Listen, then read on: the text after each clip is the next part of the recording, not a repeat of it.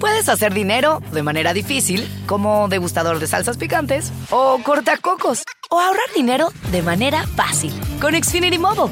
Entérate cómo clientes actuales pueden obtener una línea de un límite intro gratis por un año al comprar una línea de un límite. Ve a es.xfinitymobile.com. Oferta de línea o límite gratis termina el 21 de marzo. Aplican restricciones. Xfinity Mobile requiere Xfinity Internet. Velocidades reducidas tras 20 GB de uso por línea. El límite de datos puede variar.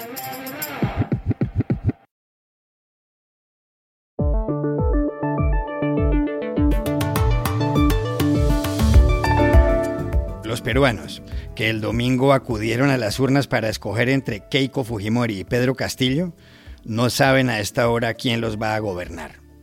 Escrutado más del 96% de las mesas de votación, Castillo supera a Fujimori por menos del 1%. ¿Qué puede ocurrir? Contactamos en Arequipa a Gonzalo Banda, conocido profesor de la Universidad Católica San Pablo y columnista del diario limeño El Comercio. En México, el partido político del presidente Andrés Manuel López Obrador mantuvo en las elecciones del domingo las mayorías en la Cámara de Diputados, pero ya no son tan amplias como antes. ¿Cuál es la gran conclusión de los comicios? Hablamos con Carolina Gilas, profesora de la Universidad Nacional Autónoma de México, la UNAM. El sábado, los ministros de Economía del G7 llegaron a un acuerdo por el cual las compañías más poderosas del mundo deberán pagar un impuesto de sociedades de al menos el 15%. ¿Qué tan fácil es poner en marcha esta iniciativa a escala global? Consultamos en Madrid a Carlos Sánchez, director adjunto de El Confidencial. Hola, bienvenidos a El Washington Post. Soy Juan Carlos Iragorri, desde Madrid. Soy Dori Toribio desde Washington, D.C. Soy Jorge Espinosa desde Bogotá. Es martes 8 de junio y esto es todo lo que usted debería saber hoy.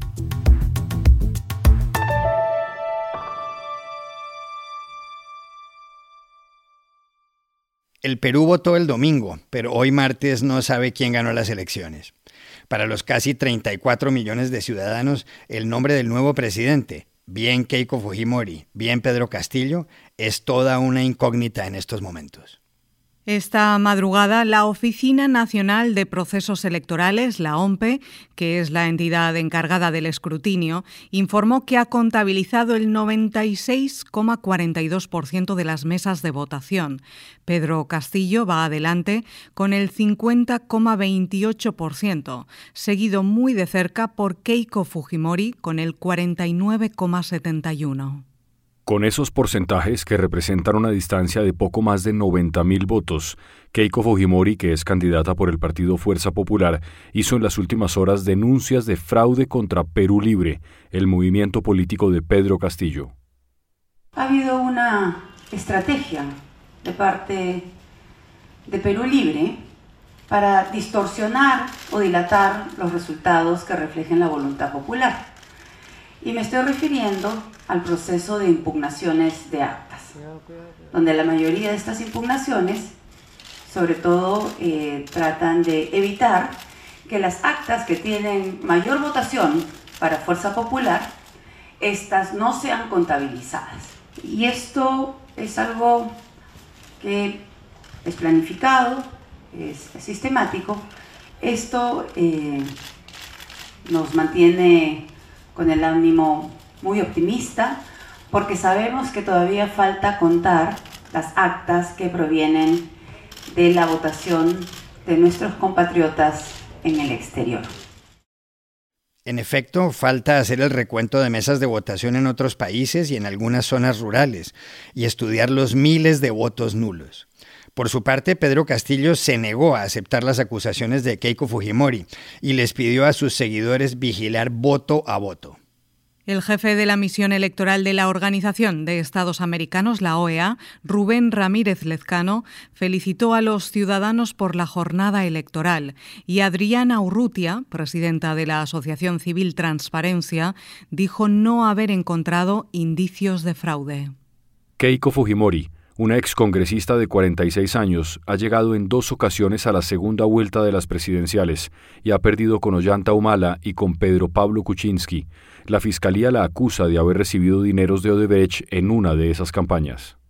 Pedro Castillo, maestro y líder sindical de la región de Cajamarca, en el norte del país, se presenta como marxista-leninista, es contrario al matrimonio gay y al aborto y promueve la convocatoria de una asamblea constituyente. ¿Qué puede suceder hoy y en los días que vienen? ¿Qué harán los candidatos? Se lo preguntamos anoche tarde en Arequipa al politólogo Gonzalo Banda, profesor de la Universidad Católica de San Pablo y columnista del diario El Comercio de Lima. Muchos especialistas han coincidido que si bien el cierre de la votación va a ser muy reñido, va a ser muy difícil cambiar la tendencia en favor de Castillo pero en estos momentos todavía estamos en un virtual empate técnico. La candidata Keiko Fujimori ayer convocó una conferencia de prensa denunciando algunas irregularidades que habían sucedido en el proceso electoral, echando un manto de duda sobre un proceso electoral que muchos especialistas han garantizado que no ofrecería ninguna duda al respecto. Por eso creemos que hoy lo más responsable de ambos candidatos es que envíen un mensaje de calma y de respeto al resultado final de las elecciones para garantizar la continuidad democrática en el Perú.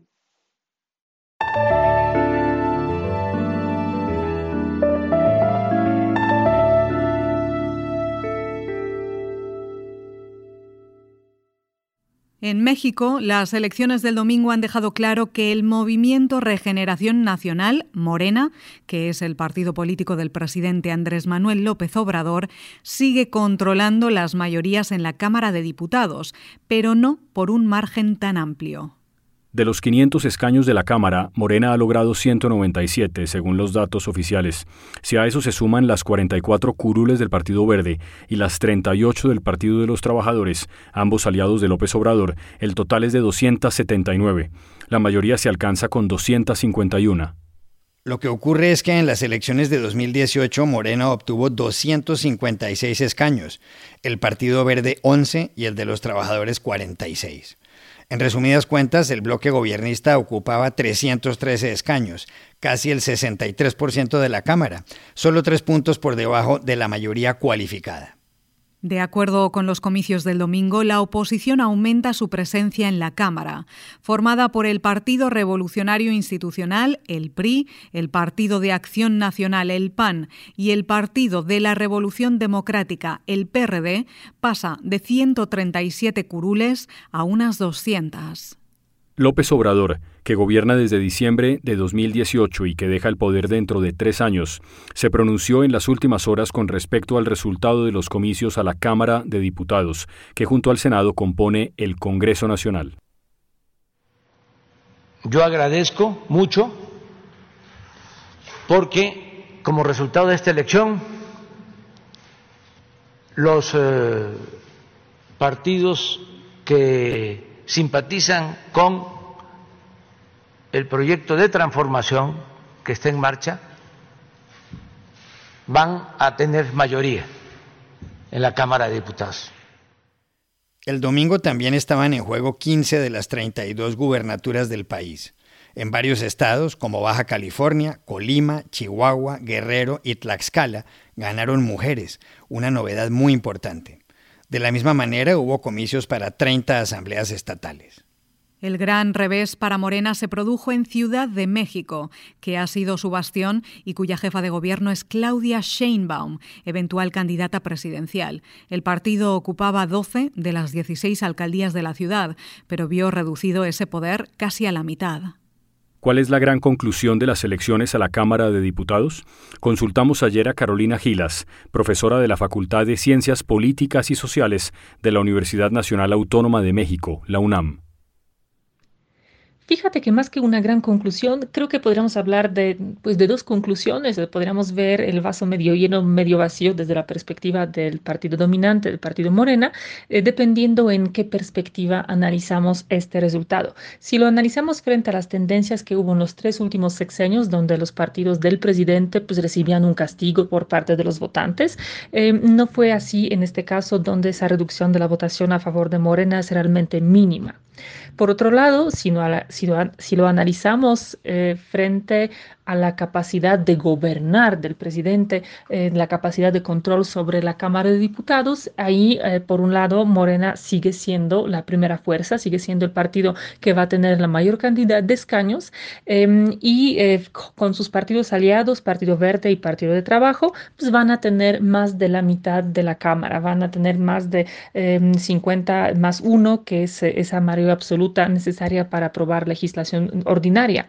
Em, al mismo tiempo, la oposición se fortalece, lo que implica que eh, Morena con sus aliados ya no alcanzan la mayoría calificada necesaria para modificar la constitución, em, que eh, pinta para un escenario pues, más complejo, en donde los partidos de la oposición van a poder frenar ciertos proyectos o ciertas aspiraciones em, del, del proyecto presidencial que impliquen modificar la constitución y donde también Morena va a estar dependiendo en mayor medida de sus dos partidos partidos eh, aliados, en particular del Partido Verde, que se fortalecen mucho en esta elección. Entonces, pues más que una gran conclusión, podemos ver que, todo es relativo y que, y que el resultado mm, de, de esta elección pues muestra un panorama político pues bastante complejo.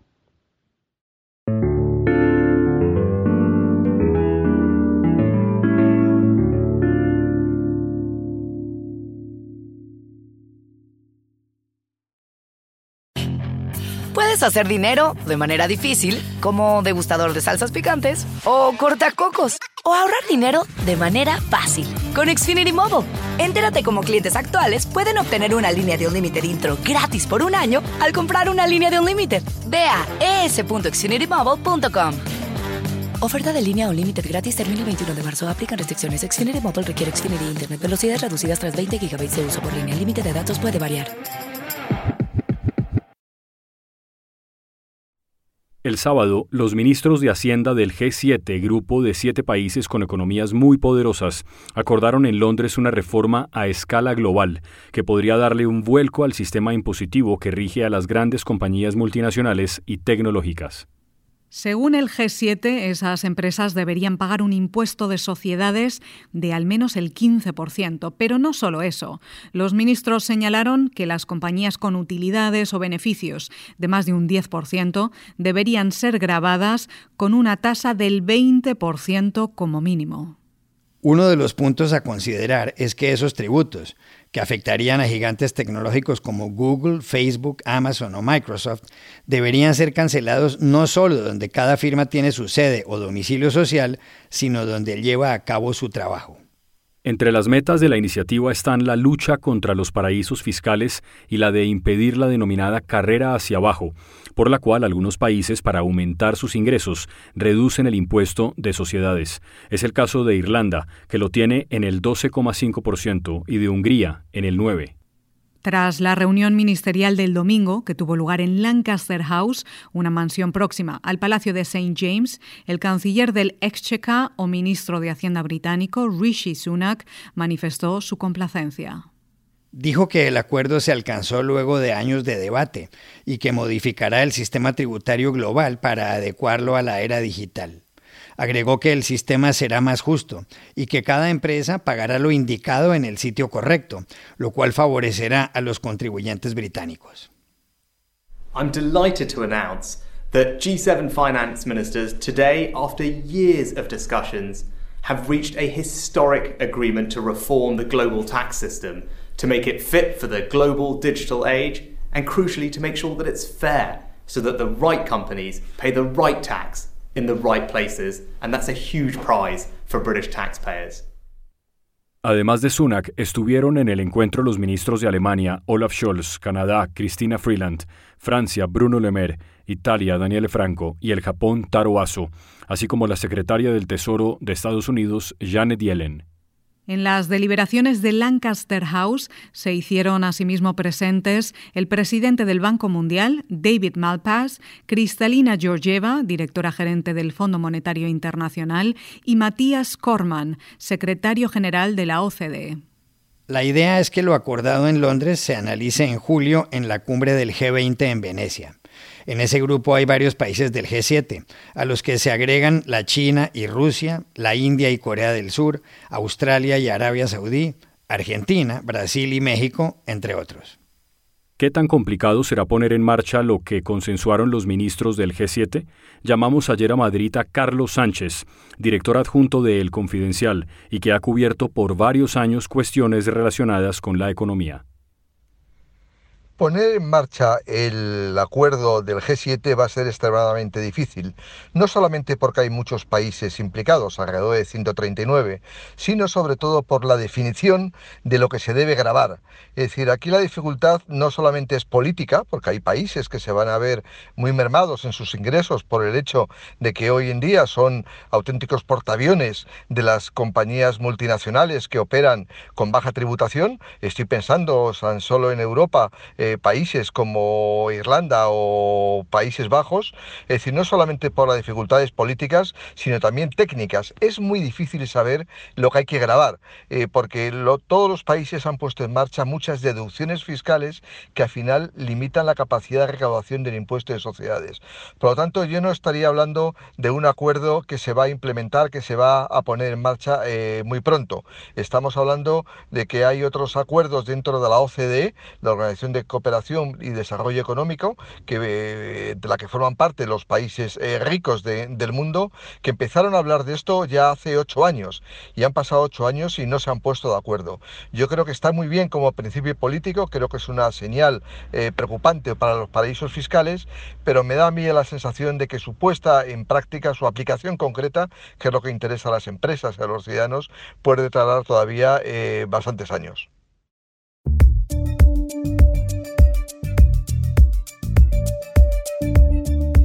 Y estas son otras cosas que usted también debería saber hoy. Estados Unidos aprobó ayer, por primera vez en 20 años, un fármaco contra el Alzheimer. La Administración de Alimentos y Medicamentos, la FDA por sus siglas en inglés, afirmó que el aducanumab de la multinacional Biogen combate las causas de la demencia y desacelera la progresión de la enfermedad. El tratamiento cuesta unos 56 mil dólares al año y su eficacia ha sido puesta en entredicho por muchos expertos. En noviembre, un panel independiente pidió a la FDA que se rechazara el medicamento.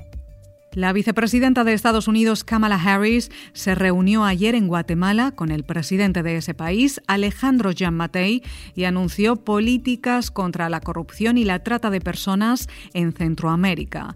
La inmigración fue uno de los asuntos centrales del primer viaje al exterior de Harris. Quiero ser clara con la gente en esta región que está pensando en hacer ese peligroso trayecto hacia la frontera de Estados Unidos y México. No vengan, no vengan, dijo. I want to be clear to folks in this region who are thinking about making that dangerous trek to the United States Mexico border.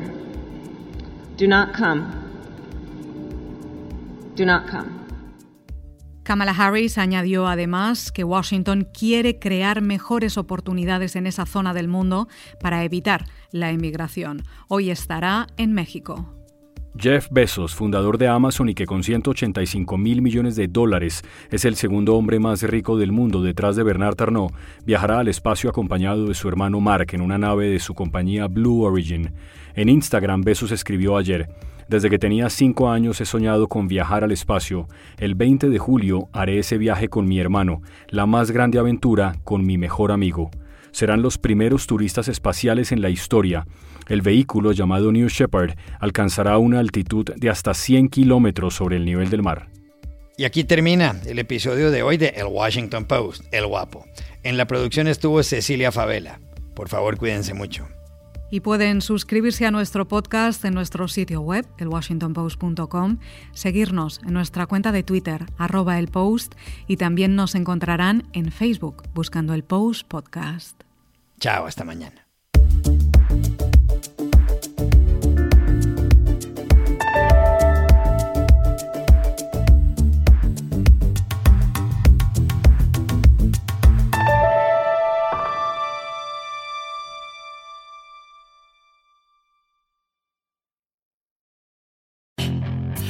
Hacer dinero de manera difícil, como degustador de salsas picantes, o cortacocos, o ahorrar dinero de manera fácil con Xfinity Mobile. Entérate cómo clientes actuales pueden obtener una línea de un límite intro gratis por un año al comprar una línea de un límite. Ve a es.xfinitymobile.com. Oferta de línea o límite gratis termina el 21 de marzo. Aplican restricciones. Xfinity Mobile requiere Xfinity Internet. Velocidades reducidas tras 20 GB de uso por línea. El límite de datos puede variar.